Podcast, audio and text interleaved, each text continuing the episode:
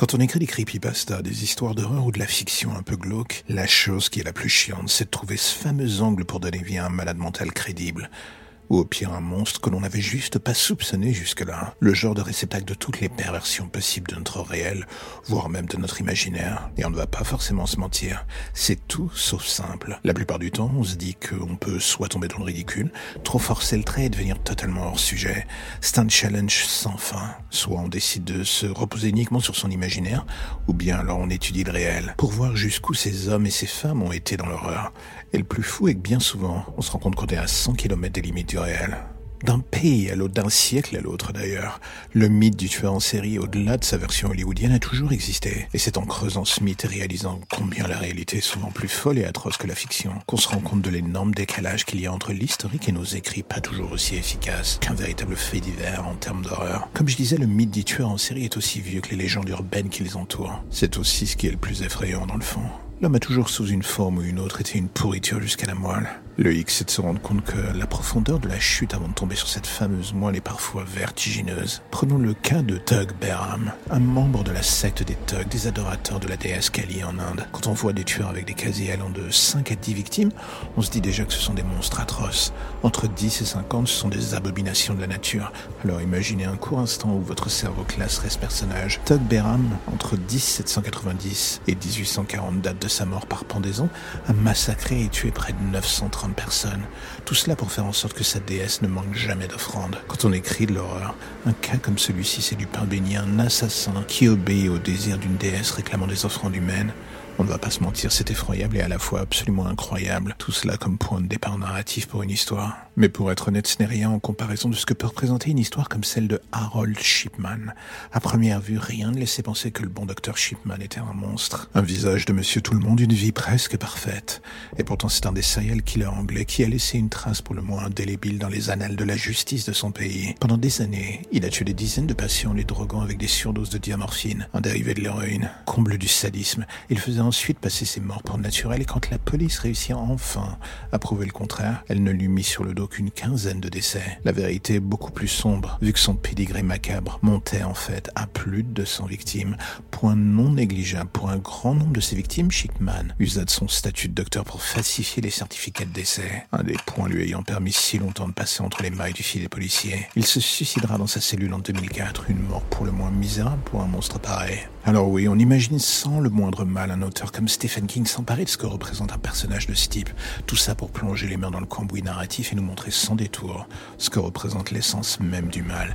Et j'avoue, c'est ce qui me fascine dans la mise en avant de l'horreur, la découverte. Tout cela au détour d'un visage innocent, un homme que l'on pensait intègre et qui en fait abusait de cette confiance. Tout ça pour satisfaire ses plus bas instincts, à savoir tuer encore et toujours. Il y a ceux qui sont fascinés par la vie et ses petits bonheurs, et ceux qui n'ont de cesse d'ailleurs que de la disséquer pour mieux comprendre ce qui se cache dans la mort.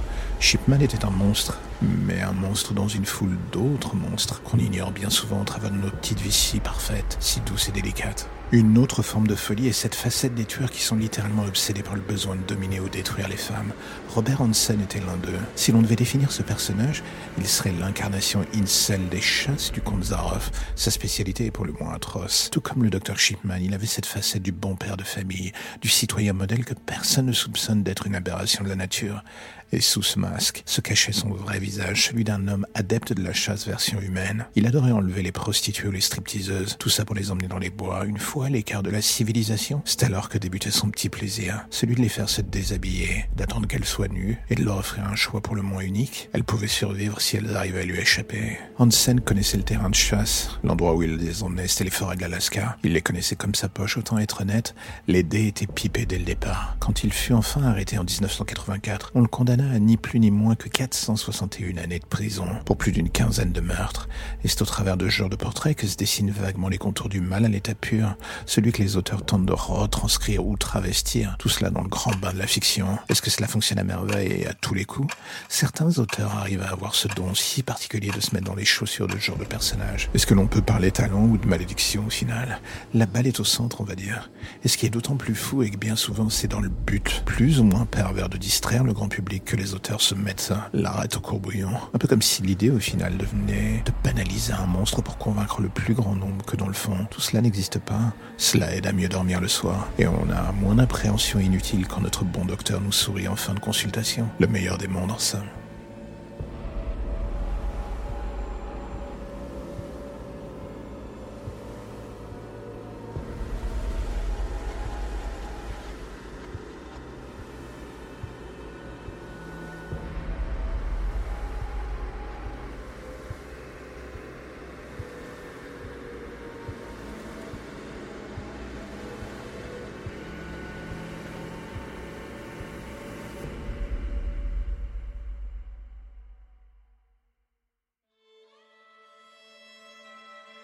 Comme je vous disais dans l'épisode précédent, j'aime au travers des histoires que j'écris sur ce site tenter d'explorer l'horreur au sens large. Et souvent celle-ci se cache dans les feuilles de réel. L'histoire judiciaire au travers des siècles et des pays fourmille de monstres qu'on n'a souvent pas vu venir. Des monsieur tout le monde qui sont des abominations qu'on n'aurait jamais voulu voir exister. Bien souvent on ignore cela jusqu'à ce qu'il soit trop tard, que leur présence soit un fait réel en face de nos yeux. Et d'une certaine manière c'est cette naïveté volontaire ou non qui nous laisse encore un espoir. Tout cela pour profiter du quotidien sans avoir envie de ne plus jamais sortir de chez soi. De nos jours, l'horreur et ceux qui lui donnent vie au sens propre, pas figuré, fascinent de plus en plus les monstres sont des rockstars. Les auteurs des historiens nous hantisent. Et dans le fond, ce que je trouve le plus inquiétant est que si l'on se met à étudier les tueurs d'antan, qu'on voit la direction que prend notre époque, on peine à imaginer ce que seront ceux des décennies à venir. Mais pour l'instant, avant d'imaginer cela, mieux vaut essayer de juste faire un retour en arrière sur certains des tueurs les plus mythiques. Et encore une fois, la réalité est souvent bien plus atroce que la plus réaliste des fictions. David Berkowitz retombe encore dans cette case de l'homme qui n'inspire pas fondamentalement le malaise au premier coup d'œil. Un homme presque lambda qui se cache dans la foule. Le genre de ceux qui peuvent passer inaperçus, j'ai envie de dire. C'est souvent la force première de ce genre de monstre. Et pourtant, de 1976 à 1977, il rentrera dans la légende en tuant six personnes dans New York. Summer of Sam, c'est lui. La ville tomba très vite dans la paranoïa la plus complète à cause des méthodes qu'utilisait Berkowitz. À la différence du profil type que l'on voit dans les films ou dans les romans d'ailleurs, avec un tueur assassinant des types précis de personnes à la chaîne. Berkowitz, lui, était un adorateur du hasard. Aucune de ses victimes n'avait de lien avec la précédente. Le hasard, c'est les carburants de la paranoïa. Heureusement, il commit l'erreur d'utiliser la même arme pour chacun des meurtres, ce qui au final permit à la police de le coincer. Comme quoi, varier le mode opératoire et l'arme de base reste un point à garder en tête pour rendre son tueur flippant quand on écrit ce genre d'histoire. Berkowitz en était devenu prévisible à force, et c'est ce qui causa sa chute. Et vous allez me dire, son histoire atroce aurait pu s'arrêter ici, mais l'après prend une tournure encore plus particulière. Quand on se fait arrêter, soit on se mure dans le silence et on finit sa vie en prison, ou bien on décide de jouer au con. Je vous laisse deviner la décision prise par Berkowitz. Dans un premier temps, pour se dédouaner, il mit l'origine de ses meurtres sur le dos de son voisin, le tout au travers d'un scénario disant que ce dernier avait commandité les meurtres via son chien qui était possédé par un démon. J'ai envie de dire rien que cela? Au point où on en était, est-ce que ça vous choque vraiment? Voyant que personne n'était dupe pendant son procès, il finit par avouer que tout cela n'était qu'un mensonge. Est-ce que ça fera quand même disparaître le fait qu'on puisse le qualifier de psychopathe et accessoirement de pyromane fini Non, pas du tout. La seule bonne chose qui ressortira de son histoire, c'est qu'après son jugement, une loi a vu le jour obligeant les ventes des produits liés à un serial killer à revenir aux familles des victimes. Une bonne chose malgré tout. Mais là où Berkowitz représentait une approche assez frontale du tueur en série, D'autres creusaient encore plus profond jusqu'au tréfonds du malsain. David Parker Ray était l'un d'eux, et son petit nom de scène donne déjà une vague idée de ce qui nous attend en creusant. Il s'agit du Toy Box Killer. Qu'est-ce vous allez me dire Oh, c'est très simple. Parker Ray utilisait un camion avec une gigantesque remorque qu'il avait affectueusement renommée sa Toy Box, pour la simple et bonne raison que cette dernière était une véritable chambre de torture. Viol, kidnapping, meurtre, il suffit de toucher du doigt une perversion et d'un coup vous allez découvrir que ce charmant personnage s'y a donné avec une passion pour le moins gerbante. Le twist est que comme d'autres tueurs en série, avant lui ou après lui d'ailleurs, il lui arrivait d'agir avec sa femme. Lui tuait, elle, elle l'aidait à faire disparaître les corps peu après. Un délicat travail d'équipe pour le moins répugnant. Le sadisme du personnage tenait aussi dans le fait qu'il pouvait dans certains cas s'amuser à garder certaines de ses victimes vivantes pendant des semaines ou des mois, le tout avant de soit les livrer à des amis de son cercle proche pour finir le travail, ou bien s'en affranchir lui-même, et ce de manière dont je ne vais même pas débattre ici pour ne pas vous faire vomir. Et là encore une fois, on se dit que lorsque l'on écrit des horreurs en forçant le trait, et en se disant que ça fera plus véridique, on est dans le faux la plupart du temps. Il y a quelque chose de malsain et fascinant à étudier les fêlures de ces types. Je ne dis pas de plonger dans leur univers, loin de là. Le voyage n'est pas pour n'importe qui, mais d'un homme à l'autre, il est parfois intéressant d'essayer de voir ce qui nous sépare du monstre, ou situe la ligne de démarcation qui indique qu'après son passage, il n'y a plus d'espoir de retour.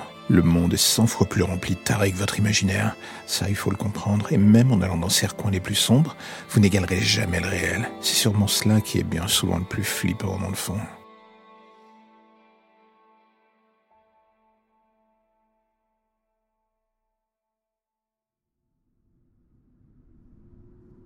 Si vous êtes comme moi, votre vision du tueur en série a été façonnée par vos lectures, souvent d'auteurs à succès, de films hollywoodiens et de documentaires Netflix. Beaucoup de ces récits ont un point commun. Ils se passent loin de notre pays, ce qui agit d'une certaine manière comme une porte de sécurité pour le lecteur, l'auditeur ou le spectateur. On se tient à distance du mal et une fois l'excursion derrière la porte verte, on repart dans notre petite existence tranquillement, sans risque. J'avoue, c'est la méthode la plus simple. Mais ce qu'on oublie bien souvent est que la France n'est pas différente des autres pays. Certes, le mythe du serial killer est moins fort ici, mais l'histoire de notre pays possède elle aussi un bon lot de dingue en tout genre. Prenons un cas très simple. Les Anglais avaient Jack l'Éventreur, une légende urbaine qui continue de faire trembler l'inconscient collectif de nos jours. Nous, de notre côté, nous avons aussi un équivalent. Et ça, personne ne le sait, ou s'en souvient. Son nom, c'était Joseph Vacher. D'une zone à l'autre de la carte de France, il sema la mort sans distinction. Né en 1869 à Beaufort dans l'Isère, Vacher était un ancien soldat devenu par la suite un vagabond. Dans le petit monde des tueurs en série ayant sévi en France, il est un des premiers qu'on connaisse.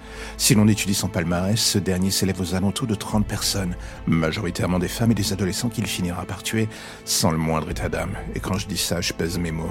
Vacher avait une particularité psychologique qui n'a pas aidé à calmer ses envies. Il souffrait de paranoïa, le profil type que l'on retrouve dans les récits bâtis autour de ce genre de personnages, et la plupart du temps, ça ne finit jamais de manière pacifique. Vacher était un adepte du viol et de la mutilation, et d'autres sévices comme l'égorgement, un mode opératoire qu'il n'avait de cesse de répéter pour assouvir ses envies, plus ou moins morbide. La guillotine aura eu raison de lui en 1898, mettant fin à son règne de terreur. Alors la question est simple, est-ce qu'en écoutant ce genre de récit, cela donne envie de se plonger dans l'histoire de France et de son passé criminel? J'avoue, ça fait un peu taré en disant cela, mais je ne peux m'empêcher de trouver encore une fois fascinant de voir comment au travers des pays ou des époques, les profils des tueurs en série divergent ou convergent vers une seule et unique ligne. Et dans le fond, c'est en remontant en quelque sorte l'ADN du mal que des auteurs de l'ombre comme moi ou d'autres plus talentueux s'évertuent à créer des histoires pour vous faire peur. Un challenge sans fin, d'une certaine manière.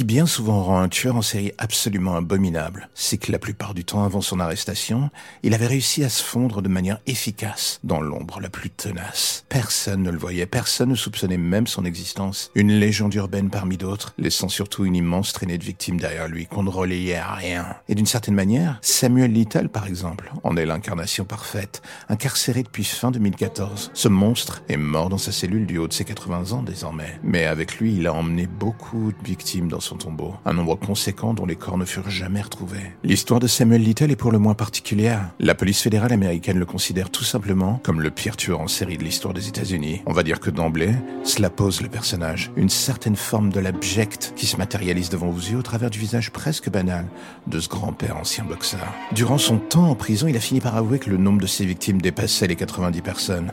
Donc d'emblée, il devient clair que l'on ne joue pas dans la catégorie du tueur en série à la petite semaine. Little avait une préférence pour des victimes féminines bien souvent des classes défavorisées ou des minorités. Un choix délibéré pour s'assurer une certaine sérénité, vu qu'il était évident pour lui que la police n'apporterait pas trop d'importance massive à ces disparitions. Et ce fut le cas. Entre 1970 et 2005, et sur plus d'une quinzaine d'États américains, une énorme partie des meurtres qu'il avoit, avoir commis d'ailleurs, était passé complètement inaperçu. Le sadisme absolu de Little et que, bien qu'il n'ait pas été condamné pour l'intégralité de ses meurtres, il a ressenti une fois en prison le besoin de s'en vanter.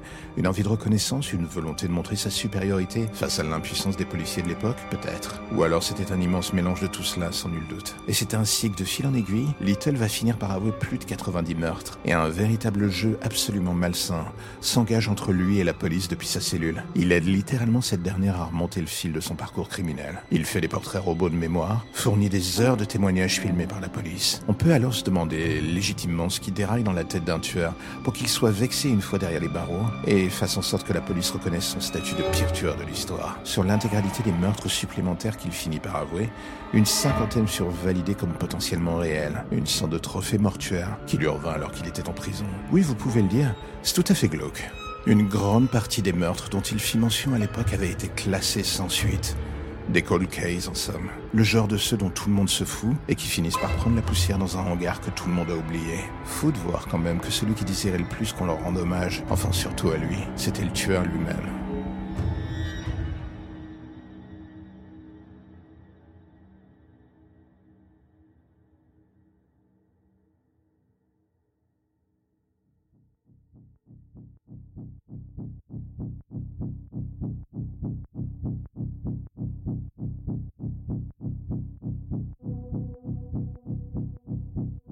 De nos jours, le mythe du serial killer fascine. La raison derrière l'attrait pour ce mythe est tellement ambigu que ça va être compliqué d'en voir les fondements. Une chose que l'on peut par contre tenter de comprendre, et ce grâce à la documentation officielle du FBI, c'est la psychologie de ces personnages, et surtout les mythes et légendes qui les entourent. Et une fois qu'on s'engage sur ce terrain, on se rend compte combien dans de nombreux cas, le cinéma hollywoodien a littéralement formaté notre cerveau sur le sujet. Le tueur en série est beaucoup de choses, et tout son contraire à la fois. Arrêtons-nous donc un instant sur certaines de ces légendes. Non, tous les serial killers ne sont pas des solitaires. Alors oui, il y a des ajustements d'un cas à l'autre, mais la grande majorité des tueurs en série ne sont pas des loups solitaires, incapables de se mélanger à la population. Bien au contraire, dans la plupart des cas, ce sont des gens comme vous et moi. Ils n'ont bien souvent rien de fondamentalement malsain en apparence ou monstrueux. C'est ce qui fait leur force, leur capacité à ne pas attirer l'attention plus que de raison, est le point fort de leur personnalité. Et c'est ce qui fait que bien souvent, aussi bien la police que les voisins par exemple, ne se rendent compte que bien trop tard que le monstre qu'ils traquaient était sous leurs yeux depuis le début. Un grand classique en somme. J'ai envie de dire, si on cherche des exemples pour appuyer cette thèse, on peut parler du cas de Robert Yates, un tueur de prostituées actif pendant les années 90. Dans le civil, c'était un bon père de famille avec cinq enfants. Parfait cliché de la classe moyenne US. Et un ancien militaire décoré aussi. Personne ne l'aurait soupçonné, et pourtant, il poussa le vie jusqu'à enterrer le cadavre d'une de ses victimes dans son jardin, sous la fenêtre de sa propre chambre. On ne va pas se mentir, le monsieur était bel et bien dérangé. Un autre exemple, Gary Ridgway, The Green River Killer. Encore un exemple parfait ce merdier. 48 meurtres au compteur sur une période de 20 ans, tout ça dans la région de Seattle.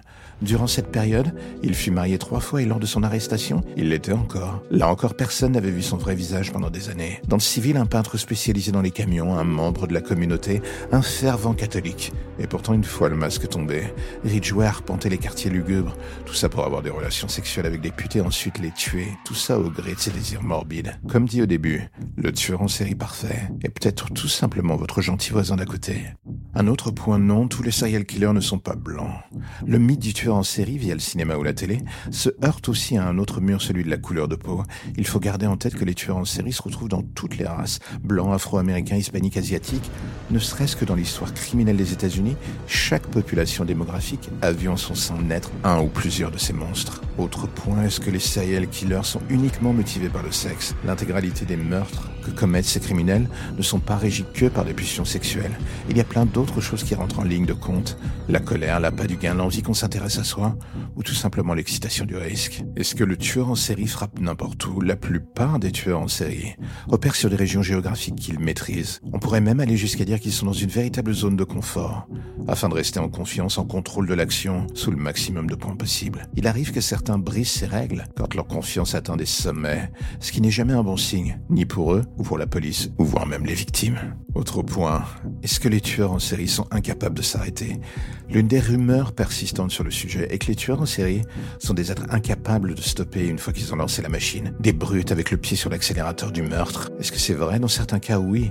Mais pour la plupart des grands cas, on se rend compte qu'il y a parfois des écarts importants entre chaque meurtre, parfois des années, ce qui montre qu'ils ont une certaine capacité à se contrôler, bien au-delà de ce qu'on pense. Est-ce que tous les tueurs en série sont des fous absolus ou des génies du mal? Là encore, voici un mythe qui a la peau dure. Une fois de plus, il y a du vrai et du faux. Il y a des tueurs en série dont l'intelligence est relative, et d'autres d'une intelligence effrayante, des personnes souffrant de troubles de la personnalité extrême, des psychopathes absolus. Le panel psychologique de ce petit milieu est une fois de plus multiple.